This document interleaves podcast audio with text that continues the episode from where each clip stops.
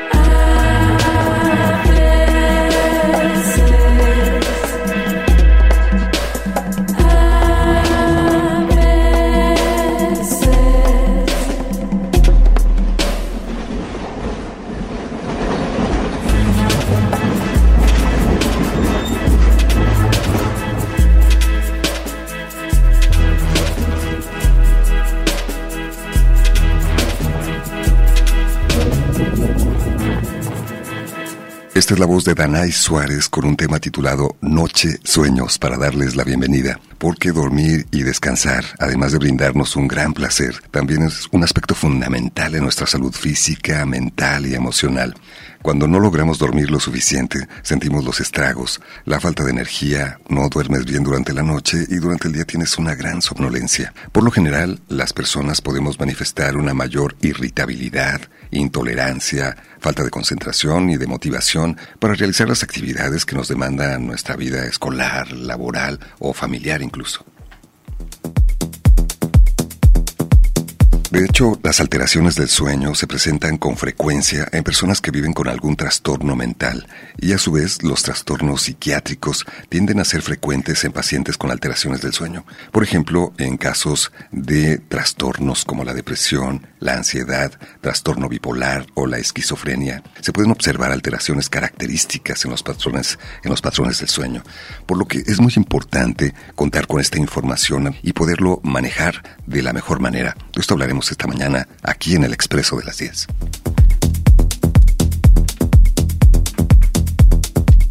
Yo soy Alonso Torres, Guadalupe Estrella en la producción, Evelyn Ramos en la investigación testimonial y la asistencia de producción, Yaneli Herrera en las redes sociales y en la operación técnica, José Luis Vázquez.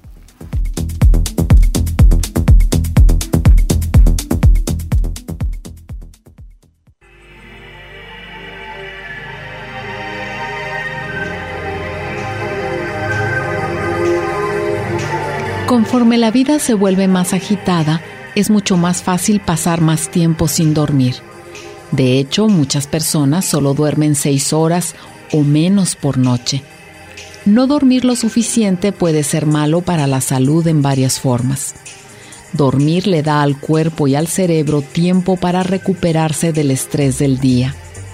Después de una buena noche de sueño, las personas se desempeñan mejor y son mejor para tomar decisiones. Dormir ayuda a sentirse más alerta, optimista y a tener una mejor relación con las personas.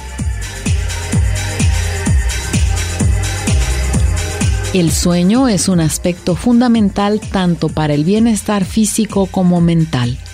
Dormir lo suficiente ayuda a activar la mente, mejorar nuestro humor y prevenir problemas de salud. Los trastornos del sueño afectan a un tercio de la población y pueden tener efectos negativos en la salud. Algunos trastornos del sueño no solo dañan nuestra salud física y psicológica, sino que también afecta al funcionamiento de nuestro cerebro. Las interrupciones del sueño alteran los niveles de producción de los neurotransmisores y del cortisol, la hormona del estrés. Por ello, si esta situación se repite con frecuencia, la atención, la concentración, la memoria y la estabilidad emocional pueden verse afectados.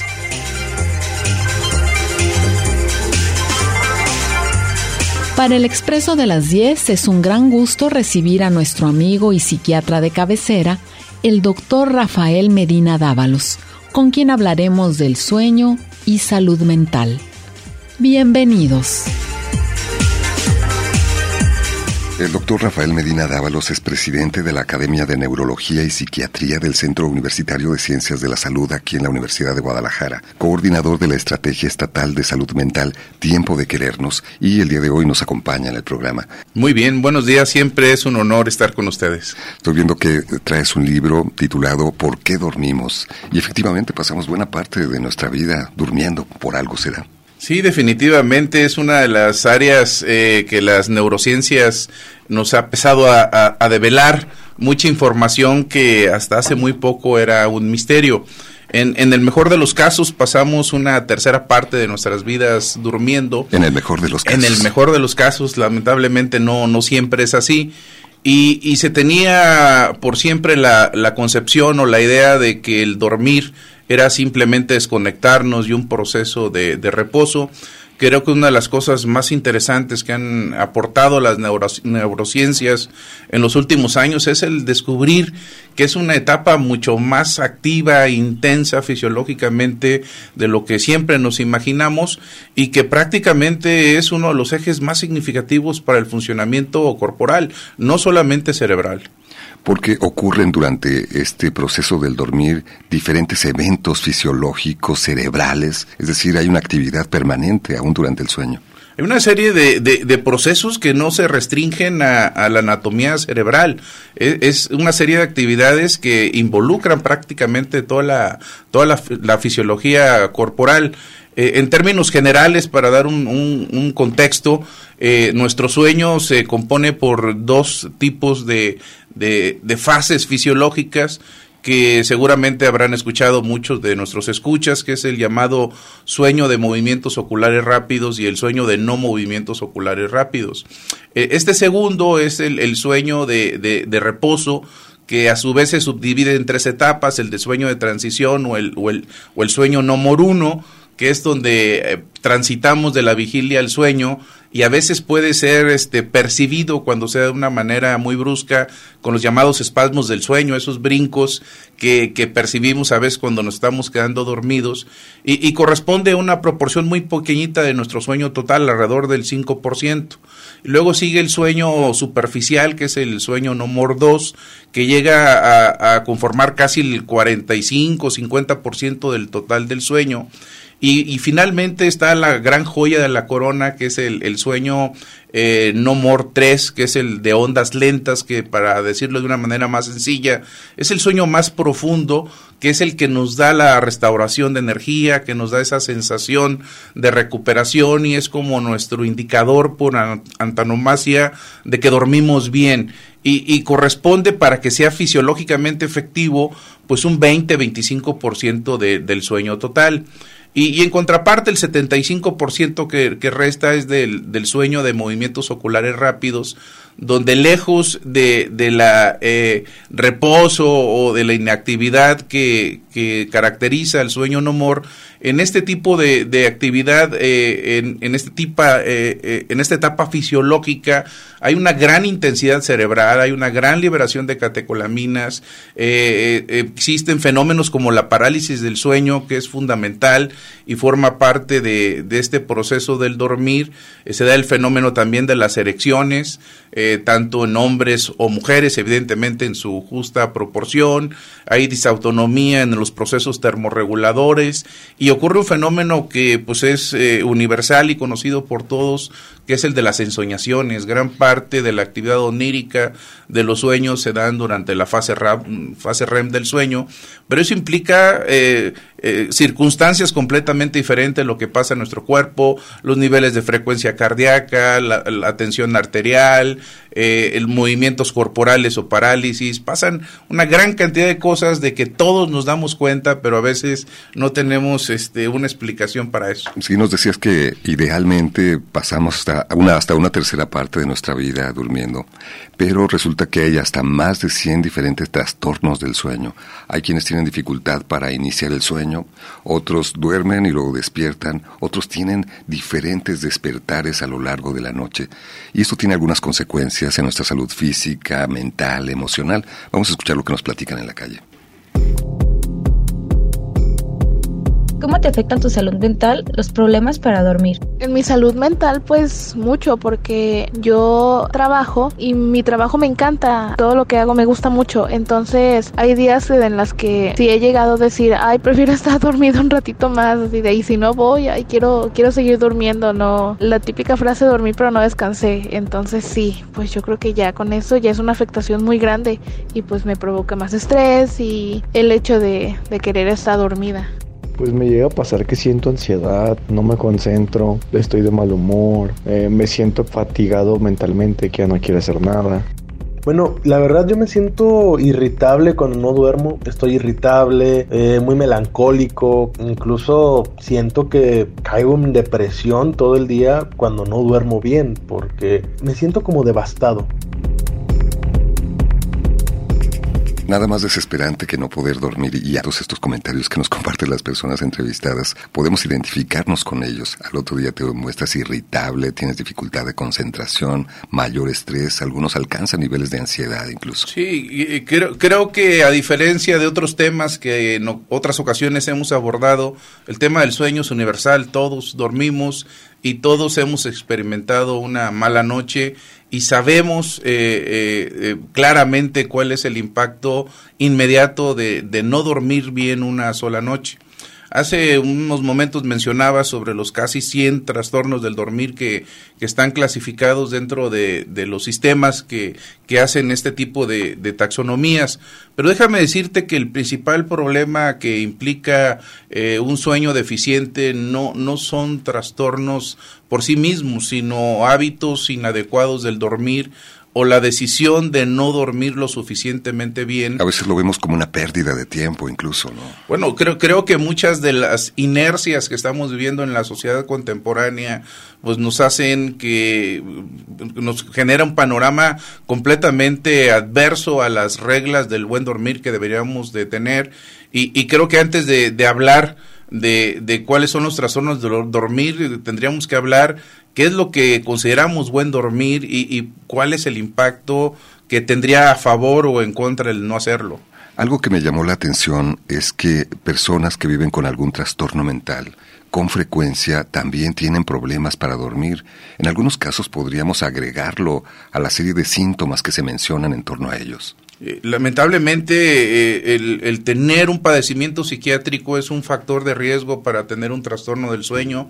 Eh, de hecho, dentro de la gran clasificación o la más básica en que dividimos los trastornos del dormir, eh, entre los secundarios, el más común es el padecer un, un, trastorno psiquiátrico. Y creo que no es difícil el entender por qué. Eh, cualquiera de las enfermedades va a ser disruptiva en muchos procesos fisiológicos y el sueño es una de las áreas más vulnerables. Puedo poner como ejemplo la enfermedad más prevalente, la ansiedad que es una causa extremadamente común de generar trastornos del sueño, sobre todo de inicio las personas que tienen niveles muy altos de ansiedad les va a costar mucho trabajo el empezar a dormir porque siguen con procesos de pensamiento muy acelerados, están con demasiadas preocupaciones, y evidentemente pues eso es completamente catastrófico para el, para el buen dormir. Las personas incluso con depresión, eh, el trastorno del sueño es un criterio diagnóstico de depresión. Se pueden dar las dos variantes, personas con episodios depresivos que tengan insomnio, que tengan dificultad para lograr o mantener el sueño y algunas que como manifestación de la depresión tienen hipersomnia, un exceso de sueño que dificulta mucho su funcionamiento cotidiano. Podemos hablar de la enfermedad bipolar, donde un, uno de los criterios para determinar si una persona con este padecimiento está en una etapa de manía o hipomanía. No es que no pueda dormir, sino simplemente que no tenga la necesidad de dormir y pueda permanecer mucho tiempo sin dormir o durmiendo eh, muy poco tiempo, lo cual puede tener un impacto pues, catastrófico en la cuestión de su salud mental y en, y en su salud física. Al volver del corte le vamos a preguntar al doctor Rafael Medina Dávalos qué fue primero, si el hecho de no dormir adecuadamente puede producir un trastorno mental o el tener y vivir con un trastorno mental tiene como consecuencia tener estos problemas para dormir.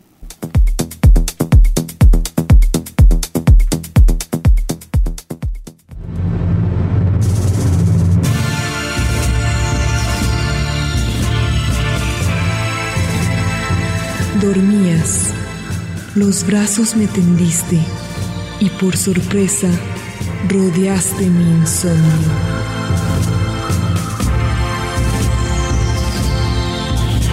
Jorge Guillén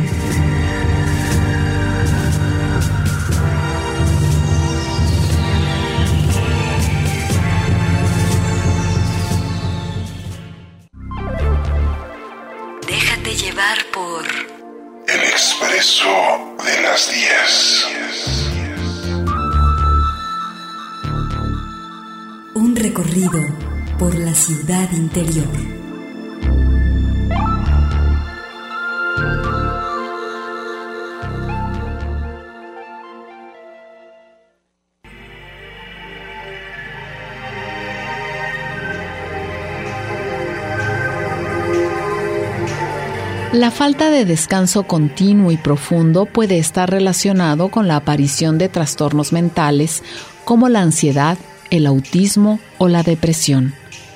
Algunos estudios señalan que las diferentes alteraciones del sueño, como insomnio, vigilias irregulares, parasomnia, es decir, la interrupción anormal del sueño, por ejemplo, caminar durmiendo, hablar durmiendo, padecer de pesadillas, problemas respiratorios al dormir, entre otros, pueden estar vinculados con trastornos mentales como depresión, ansiedad, trastornos alimentarios, déficit de atención o esquizofrenia, por mencionar algunos.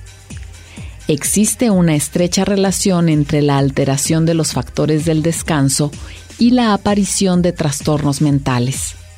Así, por ejemplo, el síndrome de Asperger se relaciona con irrupciones en la continuidad del descanso y el desequilibrio en la profundidad del sueño se ha vinculado con trastornos como la esquizofrenia. Hoy estamos conversando con el doctor Rafael Medina Dávalos, presidente de la Academia de Neurología y Psiquiatría del Centro Universitario de Ciencias de la Salud aquí en la UDG, coordinador de la Estrategia Estatal de Salud Mental Tiempo de Querernos. Y dejábamos esta pregunta en el aire, el doctor Rafael Medina Dávalos. ¿Qué será primero? El tener problemas para dormir puede desencadenar o llegar, entre otros factores, desde luego, a producir un trastorno mental o un trastorno mental genera estas consecuencias de dificultades para poder descansar y dormir adecuadamente. Eh, la, relación es bidireccional. antes nos quedaba eh, del todo claro que el sufrir una enfermedad mental pues implicaba un altísimo riesgo para desarrollar un, trastorno del dormir, como lo referimos antes del, del, corte, pero hoy empezamos a entender en función de la trascendencia fisiológica que tiene el dormir, que, que también el, el tener eh, un, un sueño ineficaz puede ser un factor predisponente, un factor de riesgo para desarrollar muchos de los trastornos mentales que son más prevalentes, particularmente los trastornos de ansiedad y los trastornos del estado de ánimo, en particular el trastorno depresivo. Se requieren más factores, más, más allá de solo no dormir, pero sí es uno de los factores más, más significativos. Y, y voy más allá, creo que si antes se consideraba que los tres pilares de la buena salud era el buen sueño, la buena alimentación y la actividad física. Eh, los descubrimientos más recientes en neurociencia nos dice que la base de todo esto es el, buen dormir y que arriba de esta base está el del ejercicio y el de la buena alimentación y, por lo tanto nos parece muy muy muy preocupante pues esta esta epidemia esta pandemia prácticamente de privación del sueño voluntaria que, sufre una, una parte inmensa de la población. Eh, ¿A qué vamos a hablar? Pues de, o a qué nos referimos a un sueño insuficiente, pues a, aquellos hábitos del dormir que sean menores a 7 horas cada 24 horas eh, del día y, lo más recomendable eh, contra lo que muchas veces se generó con, con, información que fue mal interpretada, pues los, las ocho horas son las, las idóneas en una buena parte de la población. Eh, a mí me, me, preocupa mucho, por ejemplo, con mi comunidad universitaria, con mis alumnos de pregrado en la Facultad de Medicina, cuando yo hago encuestas sobre sus hábitos del dormir, y la inmensa mayoría de ellos me dice que gran parte de la semana duerme entre 3 y 4 horas eh, cada 24 y trata de compensar con mucho sueño los fines de semana, eh, lo cual no es posible. Sueño que no se realiza cada 24 horas es un sueño que no, no se va a recuperar jamás.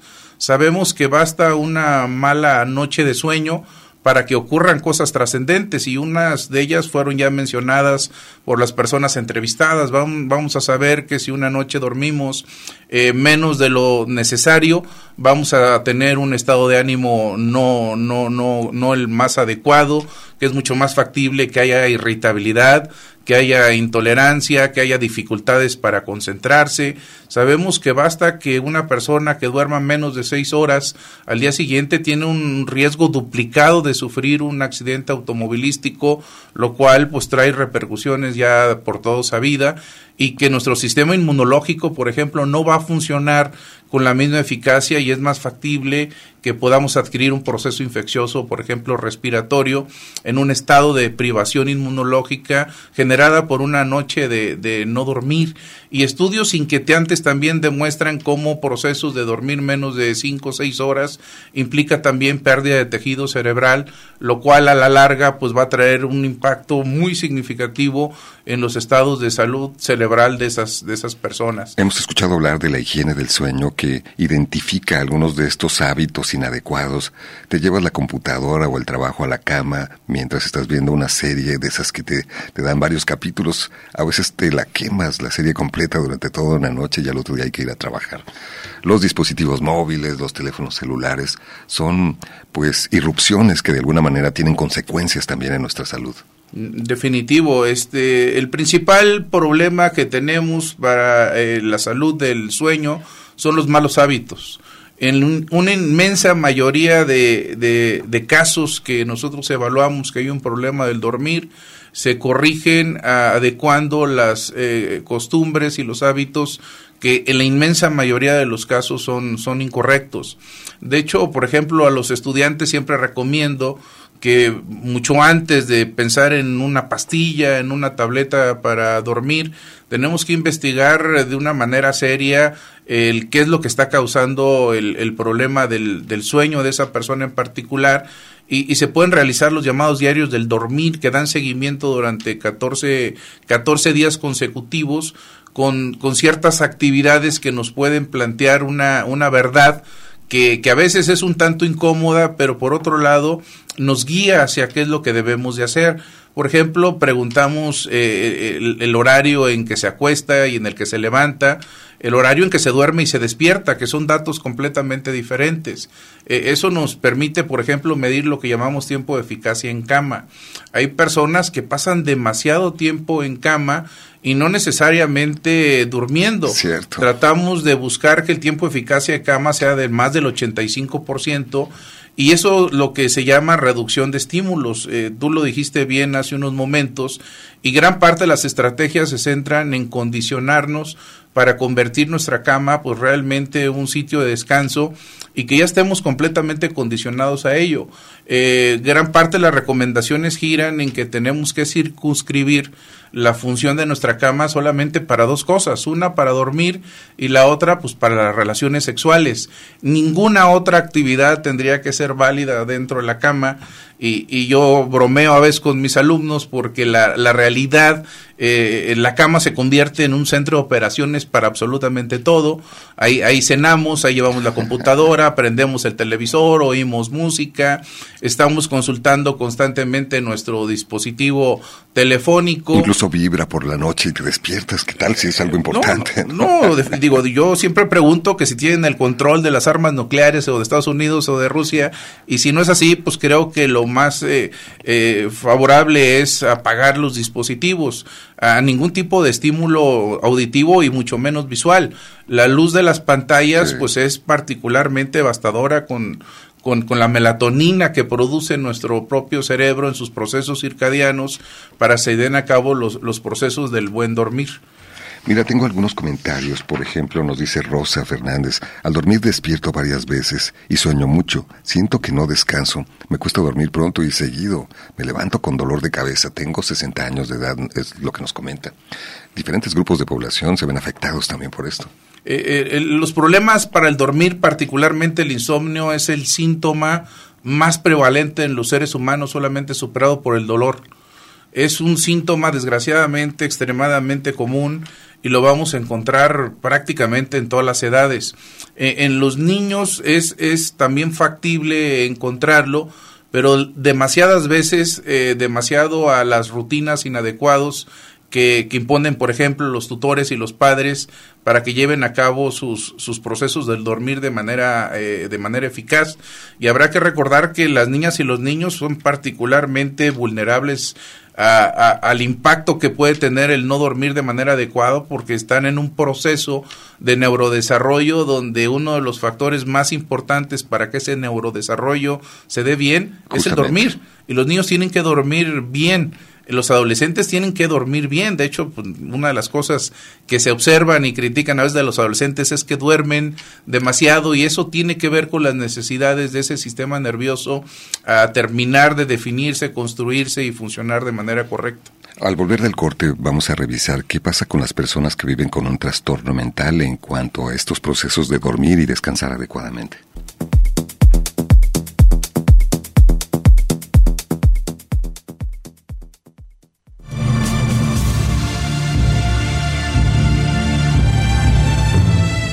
Déjame dormir, déjame flotar, solo quiero navegar en las aguas insípidas del olvido.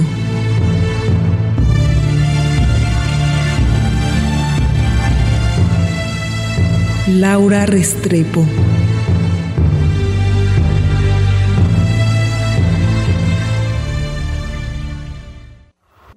Vamos amigos, se terminó el descanso llevar por El expreso de las 10. El expreso de las 10. Un recorrido por la ciudad interior. Regresamos.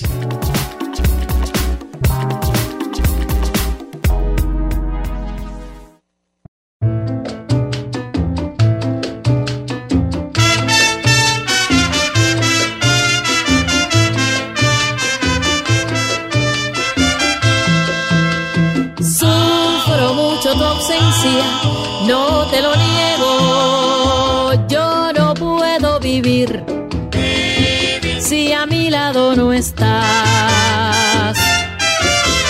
Dicen que soy cobarde, que tengo miedo de perder tu cariño, de tus besos no. Comprendes que es mucho lo que te quiero. No puedo remediar lo que voy a hacer.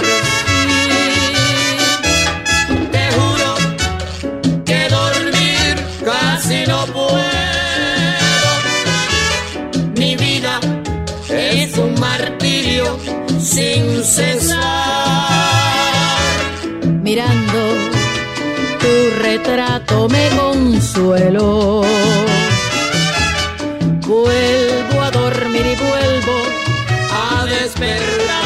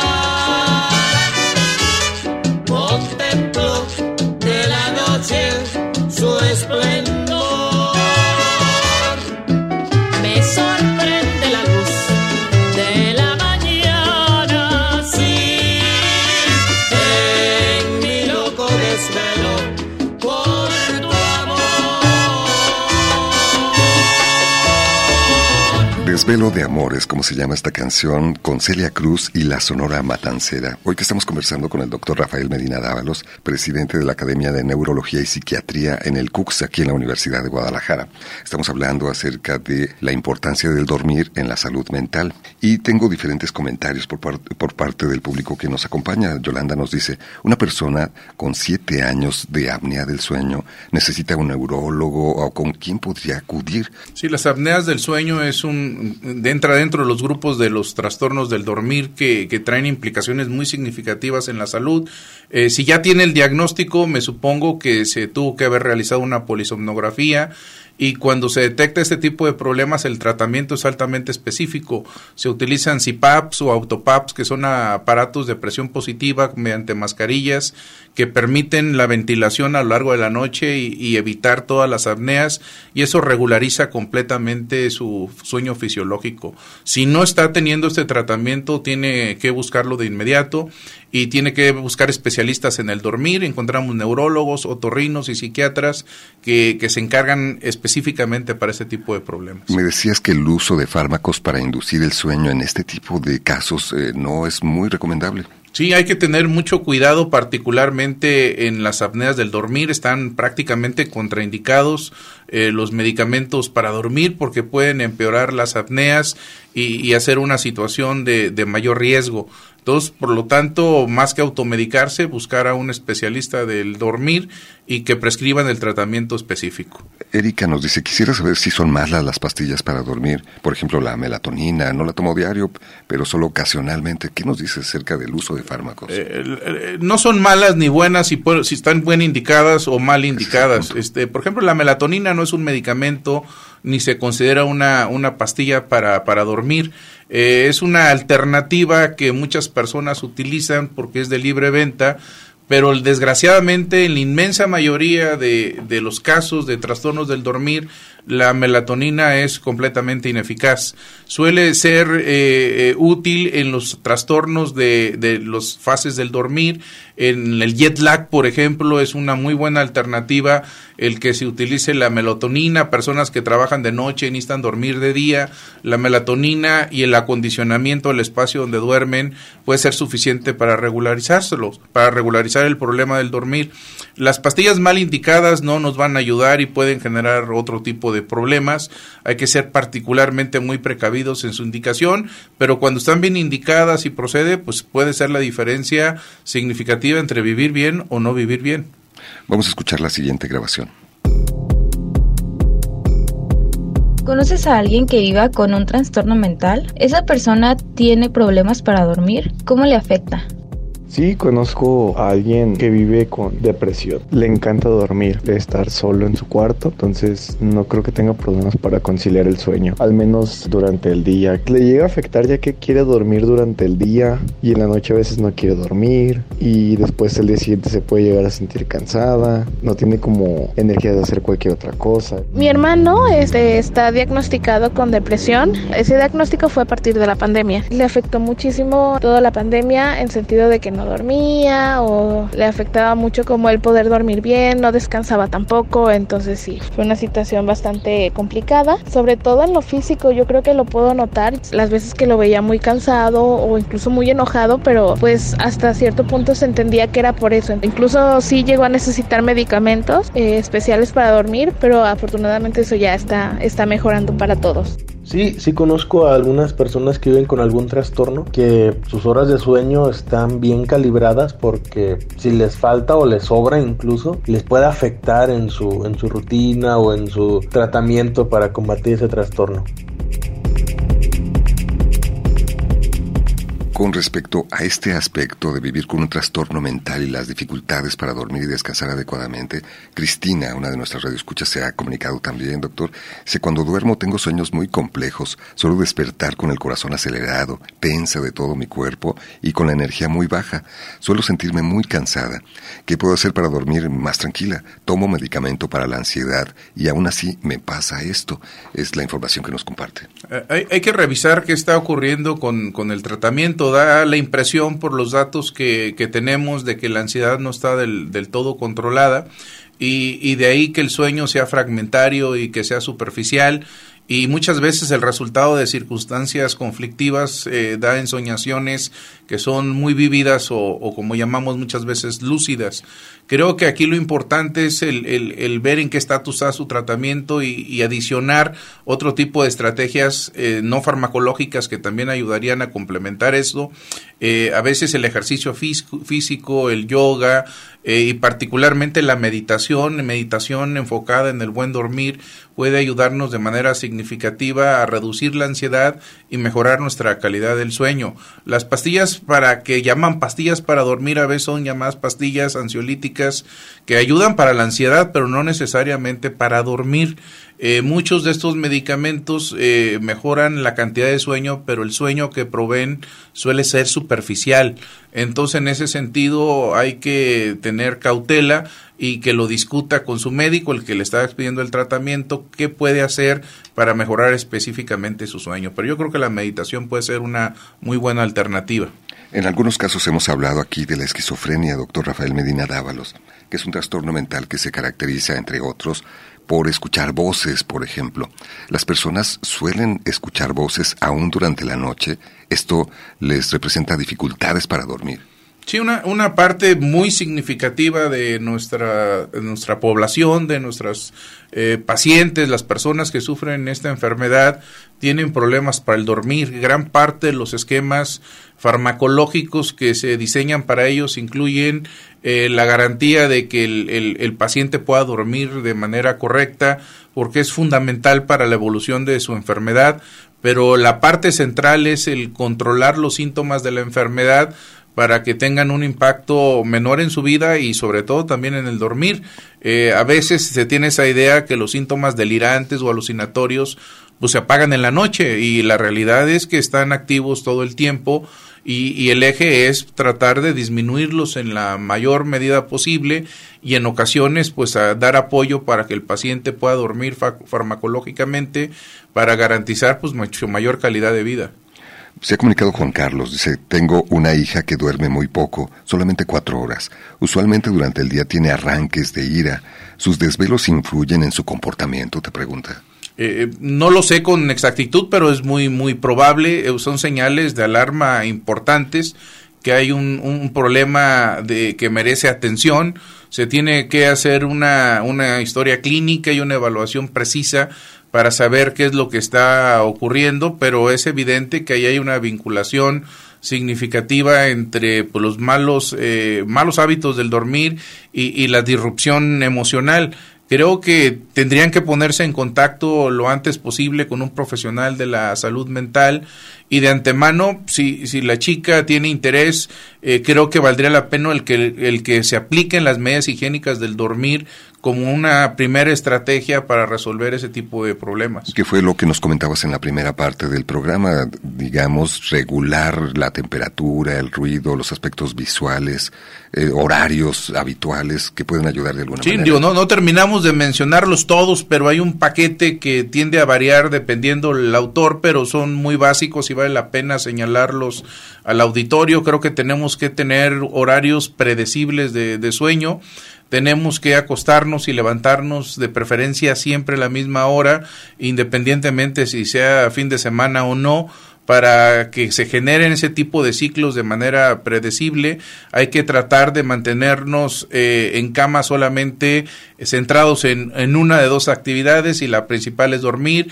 o el de la actividad sexual, no permanecer demasiado tiempo en cama si no es haciendo estas dos actividades, hay que adecuar el cuarto con las mejores condiciones posible, el colchón lo más cómodo posible que, que podamos, nuestra almohada tiene que tener una temperatura correcta, la temperatura idónea para que tiene que tener la habitación es alrededor de 18 grados, tiene que ser una temperatura fresca y lo más oscura posible para que los procesos circadianos, particularmente la producción de melatonina, produzca pues una, una muy buena cantidad de, de sueño efectivo, en lo más oscuro y con el menor ruido posible. Algunos pacientes dicen, pues bueno, pues ¿cómo le hago para tener esas condiciones ideales? A veces eh, bastan con antifaces y con tapones de los oídos, que son alternativas económicas y sencillas que podemos hacer que se adecue nuestra habitación de esa manera. No comer en exceso antes de ir a la cama.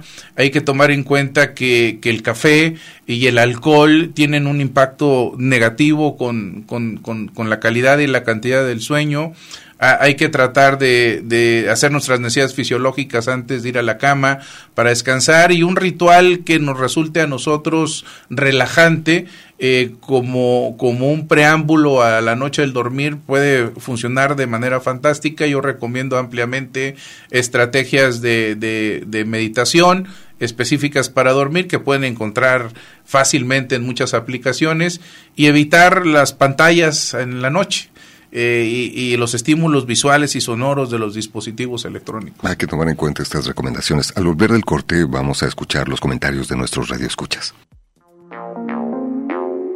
Déjate llevar por... El expreso de las 10. El expreso de las 10. Un recorrido por la ciudad interior. Continuamos.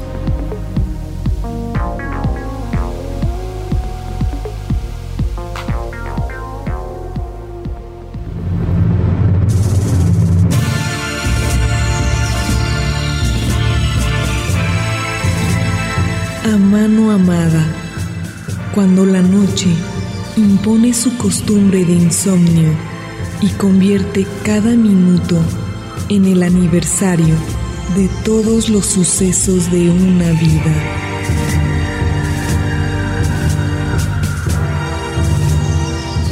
Ángel González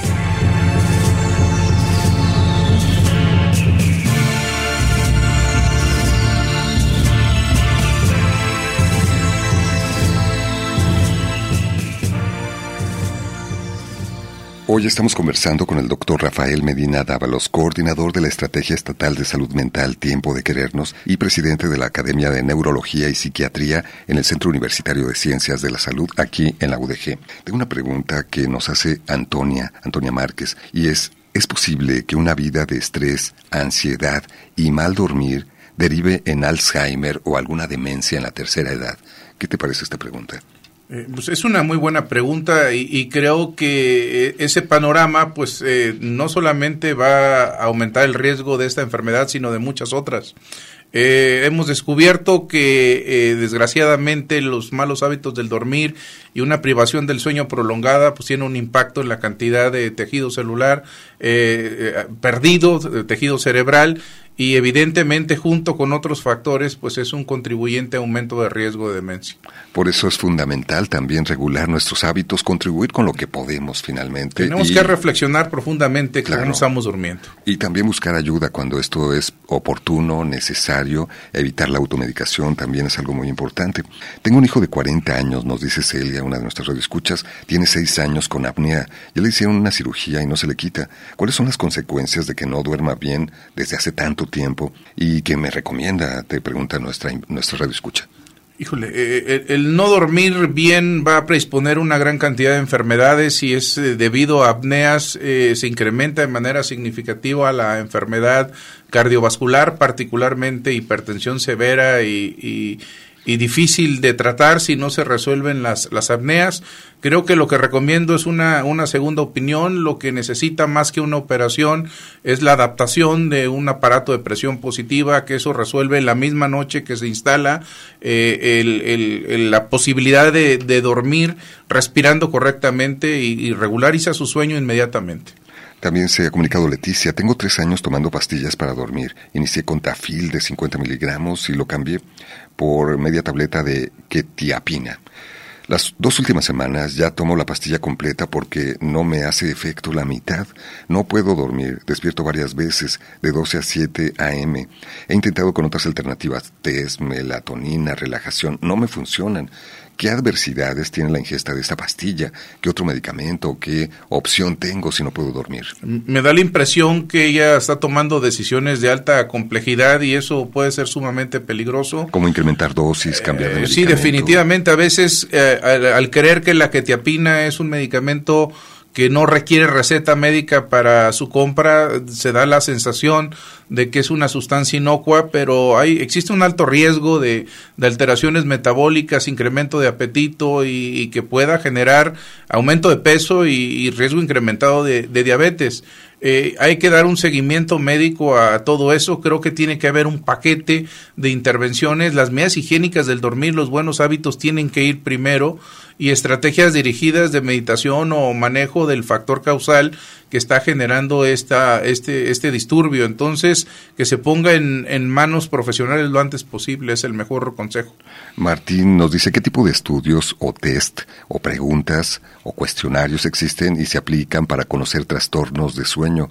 Y se pregunta si hay una clínica de servicios para, para solicitar este tipo de estudios. Sí, de hecho, en el Hospital Civil eh, de Guadalajara, el Hospital Fray Antonio Alcalde cuenta con una clínica del dormir y, algunas clínicas del Seguro Social también cuentan con ellas y existen privadas. Creo que puede googlear y buscar información sobre clínicas del sueño en Guadalajara y va a encontrar tanto públicas como privadas.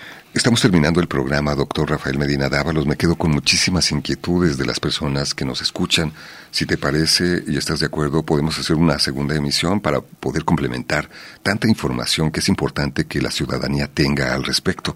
Mientras tanto, te agradezco mucho las recomendaciones que nos has brindado esta mañana. Muchísimas gracias y por supuesto que, acepto, aquí estaré. ¿Quieres compartir algún mecanismo de comunicación con las personas que nos escuchan, algún teléfono, correo electrónico? Sí, con mucho gusto. Creo que pueden encontrar fácilmente la ubicación del Instituto ARCA, del Instituto de Psicoterapia, que es donde me encuentro junto con un buen grupo de psicoterapeutas cognitivo-conductuales. Muchísimas gracias. Gracias también a todos ustedes por habernos acompañado. Quédense aquí en Radio Universidad de Guadalajara.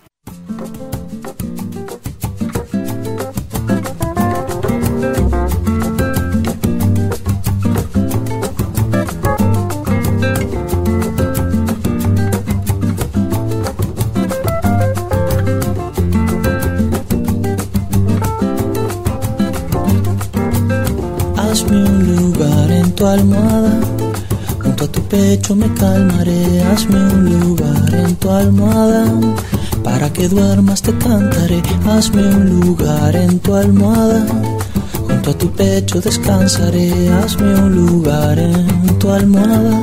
Para que duermas yo te cantaré una canción de cuna, un valsecito de tacuarembó. Te irá llevando en una nube. Si no me duermo antes yo, hay un rincón de tu pelo en el que yo me perfumaré. Hay un rincón de tu pelo sobre la almohada esperándome.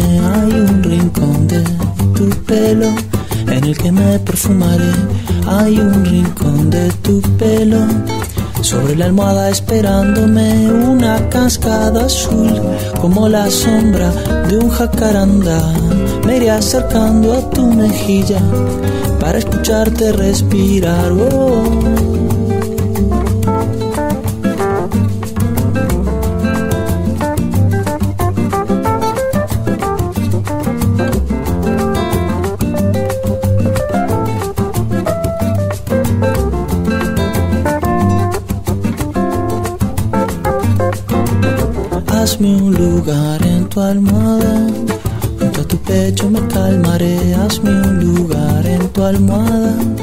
Para que duermas yo te cantaré. Hazme un lugar en tu almohada, junto a tu pecho descansaré. Hazme un lugar en tu almohada.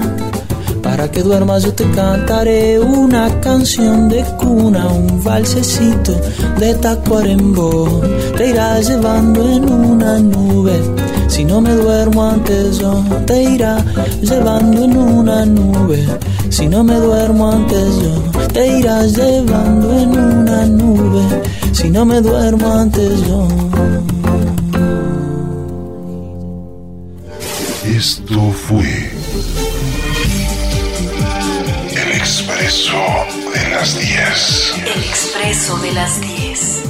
Lunes a viernes, 10 de la mañana, con Alonso Torres. Gracias por acompañarnos. El expreso de las 10.